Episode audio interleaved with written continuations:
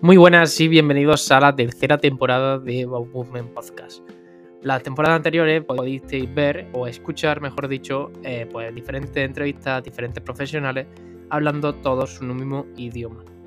Donde al final entrevistamos pues, a psicólogos, nutricionistas, fisios, cafés, traumatólogos, etcétera, buscando todo una visión al final desde el movimiento y desde al final la antifragilidad en esta temporada vamos a, entrevistar más a clientes para que hablen en primera persona de, en qué situación se encontraba y cómo están ahora, ya que al final mucho encontraréis en esa situación y os interesará saber qué, eh, qué tratamiento, qué opciones se pueden dar para recuperarse y volver al deporte en el mejor nivel. Así que lo dicho, si queréis, hay muchísima información en los episodios anteriores y esta temporada vamos a buscar hacerla un poquito más emotiva. Así que sin más dilación, vamos con el episodio.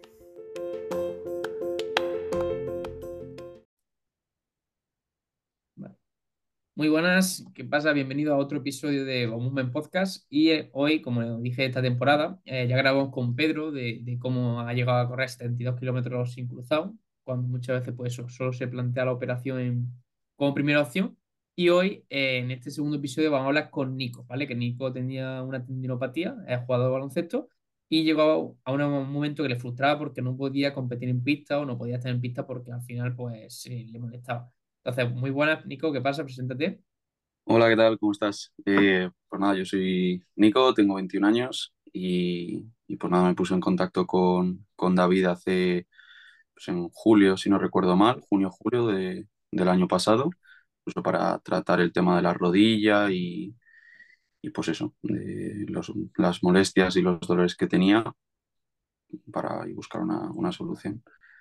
Quiero que sea más o menos una charla así, tampoco es una charla formal de muchos tecnicismos, etcétera, sino al final como que quiero enfocarnos en, tu perspectiva a nivel interna, ¿vale? De lo que, de lo que al final supone esa lesión a nivel psicológico, desde el momento de que empieza la molestia, empieza directamente a limitarte en pista, hasta el momento que empieza a mejorar. Porque los que no conozcan, Nico empezó así, es decir, Nico medirá lo mismo que yo, ¿no? Midirá un 70, unos 70 y poco, ¿no?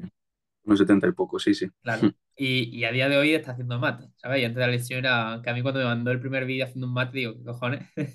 que, que, que, que, al final me estaba superando ya hasta nivel de salto. Entonces, lo primero, Nico, al final, este tipo de lesiones, al final, si no se tratan bien, son un poco coñazo, por así decirlo, porque al final una tendinopatía, conforme pasan más años que no la has tratado bien, eh, se resiente mucho más y a la más mínima directamente reaparece, ¿vale? Entonces, ¿cómo surge esa molestia en la rodilla o esa en el rotuliano y dices, hostia, mm, ¿qué está pasando aquí?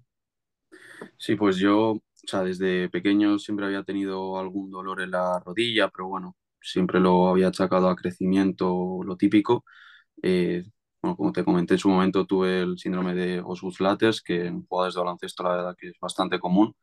Y y nada, eh, pues fue el primer año, en el segundo año sub-22, que pues empecé muy bien la temporada, con muy buenas sensaciones. Eh, la verdad que me notaba en el mejor punto que había estado. Y de Navidades, pues empecé a notar molestias ahí en, las dos rodillas, eh, pero eran, eran dolores distintos, porque ya había tenido otros dolores, otras molestias antes. Y eran un dolor como más interno, como más, pues, sensación como que me notaba la rodilla débil pues eso, eh, como que sabía de veces que volvía de partidos, entrenamientos y iba en coche y tenía que pararme, eh, bajarme del coche y estirar las rodillas porque no podía, no podía aguantar. Y, no entendía muy bien qué pasaba. Eh, fui a varios, a varios médicos pensando pues, que igual tenía alguna cosa de meniscos o alguna cosa así más grave porque el dolor no lo, no lo relacionaba con ninguno anterior. Y pues eso, me dijeron que, que tenía pues, una tendinopatía, que tenía el tendón inflamado y que tenía algo de condromalacia rotuliana. Y pues bueno, eh, me dieron de opciones eh, reposo, eh, que me infiltrara y poco más. De hecho, fui a dos, tres traumatólogos distintos y todos me decían lo mismo. Alguno me, me dijo lo del ácido hialurónico, que si el plasma enriquecido con plaquetas, bueno, un montón de cosas, pero ninguno me daba ningún tratamiento ni de ni de fuerza, o sea, de pues un entrenamiento como tal para, para rehabilitarlo. Y yo lo que me, la duda que tenía y cómo estaba ahí un poco, pues de, joder, hay gente que se rompe, por ejemplo, el cruzado, que al final es una lesión y tal, y, o sea, grave, y yo no tengo nada roto, porque las resonancias que me hicieron y demás no tenía nada roto, y pues parece que lo mío no tiene, no tiene solución y que parece que voy a estar así para toda la vida y que no voy a poder volver a, ni a jugar ni, ni hacer deporte sin, sin dolor. Y pues estuve ahí pues valorando diferentes opciones y ya cuando fui al tercer traumatólogo y me dijeron lo mismo, pues ya dije, pues tengo que, tengo que mirar otra cosa.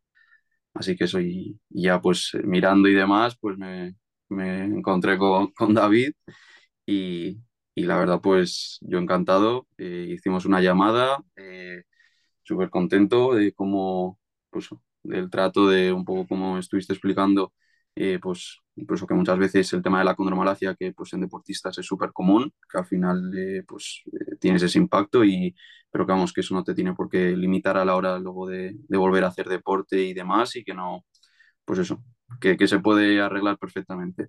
Claro, al final, eh, normalmente suele pasar eso, que al final muchas veces está ese comentario catastrofista que que normalmente decíamos en personas mayores, que al final muchas veces viene también un problema nuestro de nuestra cultura, que al final buscamos como solución mágica, pues una pastilla, una mm. infiltración, etcétera, que nos metan algo que nosotros no nos suponga mucho esfuerzo y como que al final la cura sea por otro, no sea por mí mismo, ¿sabes? Entonces, el mm. tema de infiltración, el reposo, pastillas, etcétera, como que está muy de moda, pero al final también por culpa de, de, nuestra cultura, de que al final nos gusta que como que a otros nos cure, ¿sabes? Como en plan que me den algo y con eso listo. Y habrás visto eso, que al final con eso pues pocas veces se soluciona. A lo mejor te puedes, puedes notar mejor a corto plazo, un mes, dos meses, pero como al final no, no te lo ocurres tú por tu cuenta, eh, estás un poco fastidiado.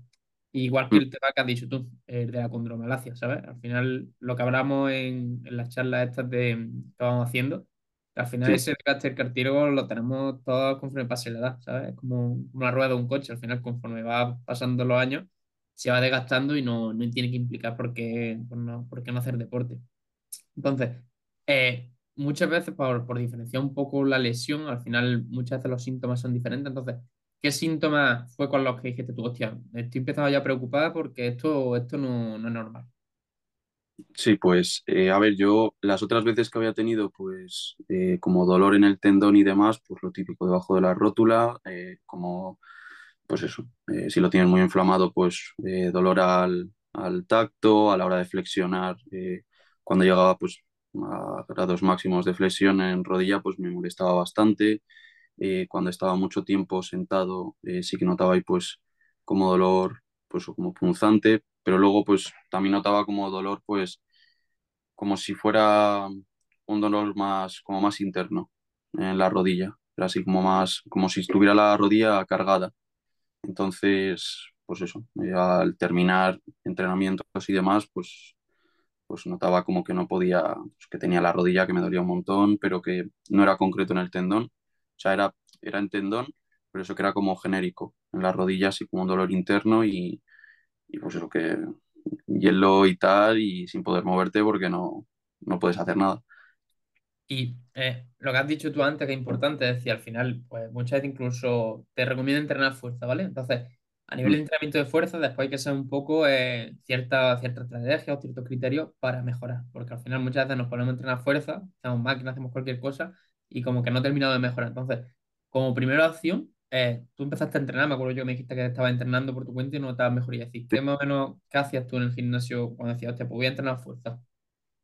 A ver, yo cuando iba a entrenar fuerza, pues me centraba, sí que es verdad que como al final eh, el tema de pliometría, saltos y demás, pues me molestaba, pues intentaba evitarlos o como que alargaba esa fase de decir, bueno, vamos a fortalecer, a fortalecer, a fortalecer, pero no me terminaba de atrever porque al final pues te molesta, te duele y, y pues eran dolores muy agudos de, de luego igual estar al día siguiente sin poder, o sea, con molestias pues eso, bastante altas y, y pues lo intentaba evitar. Pero eso de trabajo de fuerza, pues muy genérico, nada, nada específico. Eh, sí que es verdad que hacía algo de, de isométricos y tal, pero vamos, ni, ni al punto de que luego lo hemos estado trabajando. Y, y, eso, o sea que sí que hacía trabajo de fuerza, pero, pero sí que es verdad que tienes que enfocarlo de una manera mucho más, mucho más, más específica, sí. Vale, eh, antes de pasar un poco a más o menos lo que hemos utilizado, porque al final pues, me gusta aunque sea dar esos pequeños tips para que nos estén escuchando de, bueno, esto es lo que hemos utilizado nosotros, que al final siempre va a ser que individualizar, pero hay ciertas estrategias que no pueden venir bien. Entonces, antes de pasar eso, es decir, de estar en esa situación desesperante que, que no podías estar en pista o cada vez que terminabas pista que, que no podías moverte en unos días, a día de hoy, ¿cómo te sientes? Pues a día de hoy me siento como si no me hubiera lesionado. O sea, estoy, estoy entrenando normal.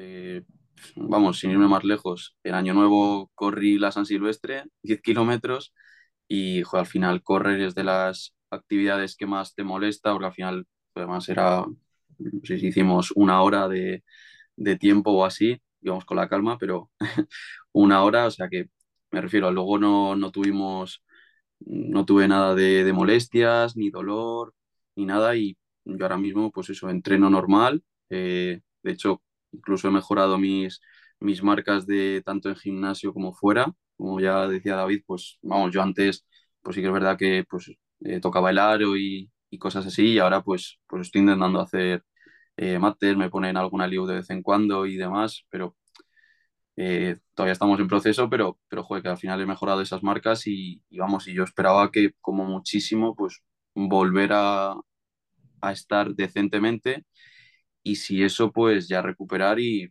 y pues con mucho volver al punto donde, donde estaba. Y pues eso, ahora mismo estoy pues mejorando, mejorado las marcas en sentadilla, en, en básicos de fuerza y, y vamos, eh, en pesos que no había rozado ni cuando, ni cuando estaba bien. Muchas veces la gente cree que al final una lesión es como ya un limitante grande o que ya no se mejora o directamente lo que has dicho tú es, bueno, pues vuelvo a trabajar un poquito a poco y estoy en la misma situación. Y muchas veces eh, yo creo que al final eh, uno de los errores es como que al final muchos se centran en plan, bueno, pues vamos a hacer solamente ejercicios para la rodilla, vamos a hacer solamente, hazme estos cuatro ejercicios durante este mes, etcétera.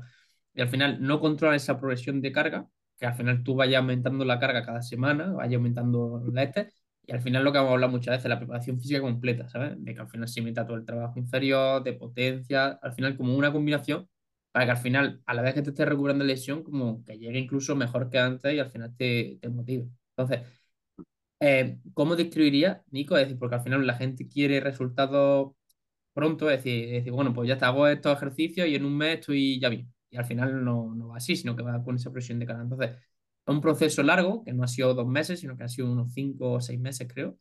Eh, entonces, ¿cómo describiría el proceso de estos seis meses a nivel interno? Hombre, pues a ver, al principio, pues lógicamente te tienes que exponer a, pues a días en los que te va a molestar más la rodilla o en los que pues igual tienes algún, alguna molestia más, pero luego el, el progreso es muy lineal. Vamos, yo no he tenido grandes picos de, eh, pues un, un mes estoy genial o venga, vamos a como si no tuviera nada, eh, ya estoy recuperado y otros en los que esté fatal, al contrario. Eh, la progresión ha sido muy lineal. Eh, vamos, iba con, con, los entrenamientos y lo que tú comentabas, eh, al final mucho de lo que eh, incluso a la hora de recuperar, o sea, ejercicios de, para recuperar y demás, luego eran cosas que quería, o sea, que me servían a mejorar en pista.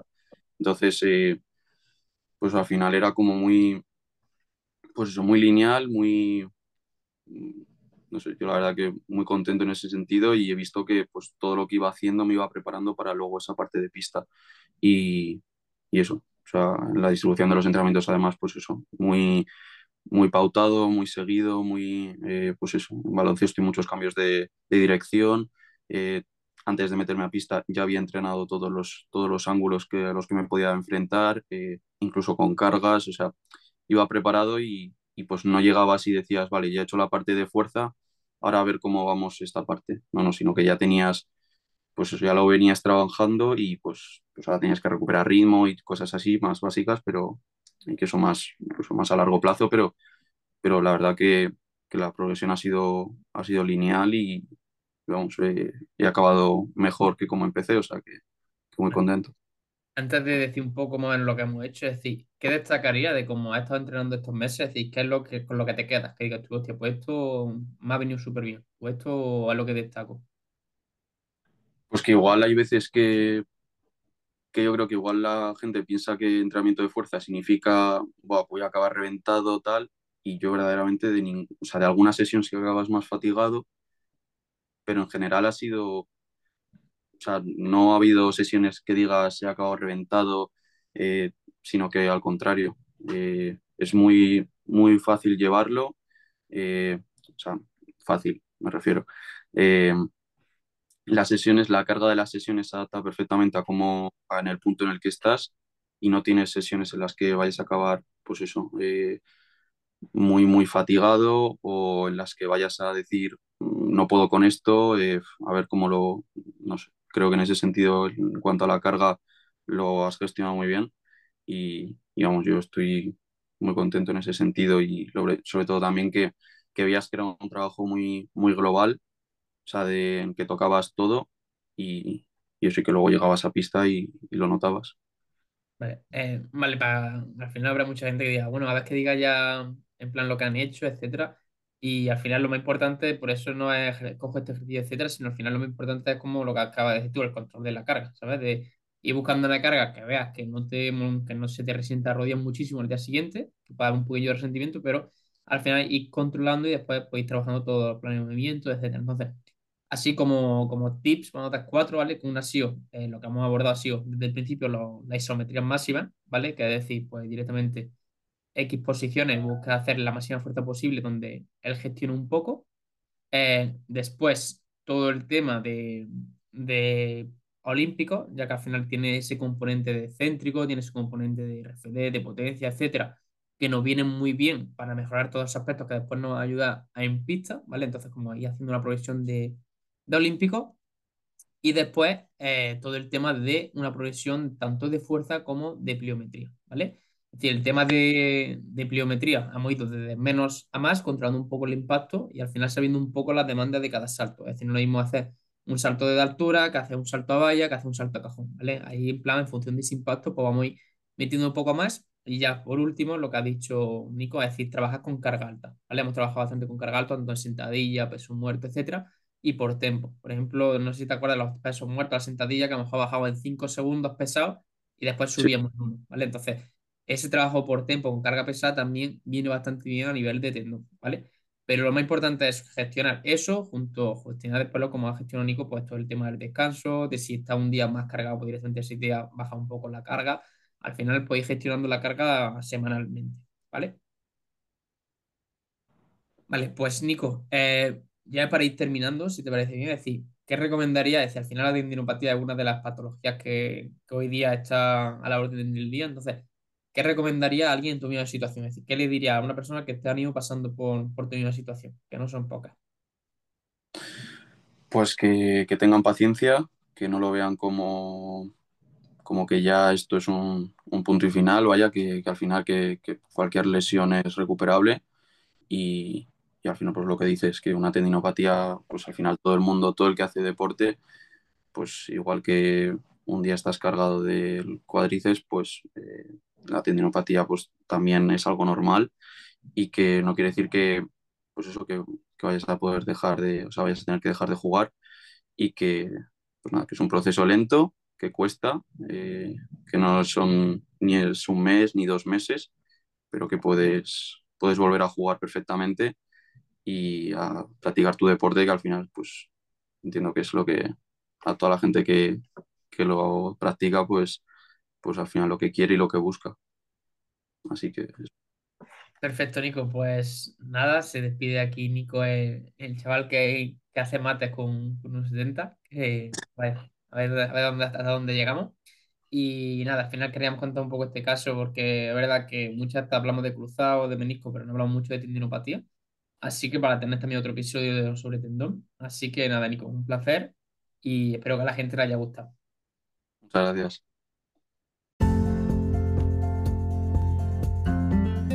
Me alegra saber que has llegado hasta aquí, ya que al final el tiempo es lo más valioso que tenemos. Y que pase el tiempo dedicando a formarte o a tener más conocimiento dice mucho de ti. Así que nos vemos en el siguiente episodio y nunca dejes de aprender. Hasta la próxima.